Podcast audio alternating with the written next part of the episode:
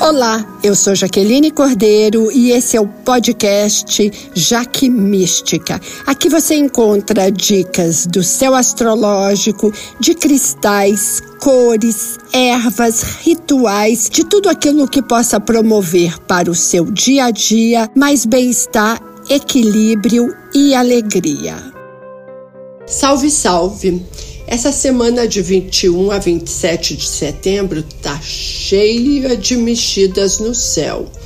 Nós temos Mercúrio como o maior protagonista. Sim, tem treta com Mercúrio. Ele é o planeta da comunicação, das ideias, das palavras, das negociações e também dos deslocamentos físicos. Mercúrio tem a ver com transporte, com as rodovias e ele se desentende com diversos planetas durante essa semana. Mercúrio está em Libra, que é um signo social de ar que busca o caminho do meio. Porém, ele quadra já nesse comecinho de semana Saturno e as palavras são duras e há muita injustiça nas negociações. Dica: Deixa para fazer na semana que vem entrevistas ou proposta de trabalho ou proposta de negócios. A, a negociação sai ruim. Parece que a, as pessoas não querem ouvir os outros. A gente está numa. O mental está meio pessimista, a gente está desconfiado também. Se puder evitar, melhor. Se não puder, vai levando conversas muito objetivas. Não floreie, seja direto. Tenha fundamento nos seus argumentos. Aí no dia 24, Mercúrio quadra Marte. Essa pode ser uma, um dia ótimo para você buscar um profissional, como por exemplo um orientador, um advogado, para resolver perrengues legais ligados à justiça. Mas aqui as conversas elas são duras. O tempo inteiro você está tentando propor harmonia e o oponente, aquele ali que está te ouvindo, te bloqueia. As negociações elas são inflamáveis.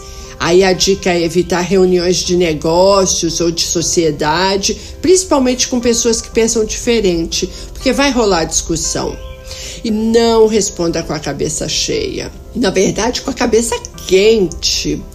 Ah, as posições aqui são muito radicais e egoístas. E daí fica bem chatinho, não é? As palavras duras, as palavras que magoam.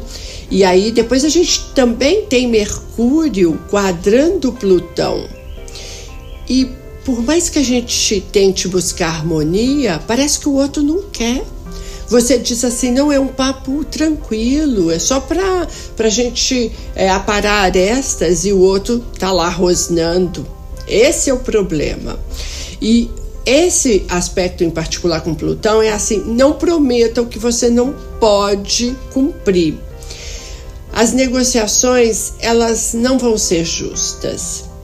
E é muito importante a gente saber pôr limite, dizer não quero, porque muitas vezes, se você aceitar negociações com esse posicionamento, o preço é muito caro aqui. E aí, cuidado com o que você fala. Muitas vezes a gente fala o que não queria, porque fomos provocados. E as palavras malditas, elas acabam repercutindo muito mal. Além de que as negociações são totalmente unilaterais. E agora alerta muito importante para a semana inteira, cuidado com, a, com tudo ligado a, a roubo, roubo de dados, invasão, os hackers roubando a sua conta no Instagram. Isso aconteceu com a minha no dia 30 de julho e até hoje o Instagram não consegue me devolver a conta antiga. Isso pode acontecer com todo mundo. E também revelações, elas surgem e elas caem como uma bomba. É um, esse é um ciclo de revelação de segredos mesmo. Não é legal TDRs de jeito nenhum. Quer falar lá sobre mágoas e sentimentos? Nossa, espera a semana que vem. Não é bom isso e outra coisa, se você tem assuntos sigilosos que você não quer que apareçam, tenha muito cuidado, mesmo, porque o que é revelado, ele causa muito. É tipo uma bomba. Aí no dia 22, agora terça-feira, às 10h30 da manhã, nós temos Sol entrando em Libra e nós temos o equinócio da primavera, quando o dia e a noite têm a mesma duração. Isso é a energia do equilíbrio, é a energia do caminho do meio. Esses 30 dias, enquanto o Sol estiver em Libra, é a dica é observe onde está dando demais e recue, ou onde está dando de menos e doe mais. As alianças, os acordos, os afetos, eles ficam favorecidos. Mas com esse Mercúrio em treta nessa semana, espera para a próxima, tá? Mas realmente essa é uma temporada, a temporada libriana, ela é muito boa para a gente buscar sociedades, apaziguar conflitos, noivar, casar. Isso tudo fica muito. A energia, ela é de, de conciliação. Isso é ótimo.